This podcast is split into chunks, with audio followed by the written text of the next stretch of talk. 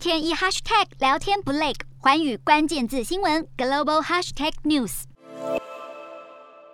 身为对俄制裁最多的亚洲国家，日本在八号宣布驱逐境内八名俄罗斯外交官，并且再度扩大制裁手段。日本在新一波制裁中，不但封锁俄罗斯煤炭，还会陆续禁止机械、伏特加和部分木材的进口，停止对俄罗斯进行新投资，并针对俄罗斯大型银行以及军方人士执行资产冻结。岸田文雄在记者会上也被问到，若中国接下来军援俄罗斯，是否也会被列入制裁对象？岸田文雄则表示，不会对假定情况进行回应。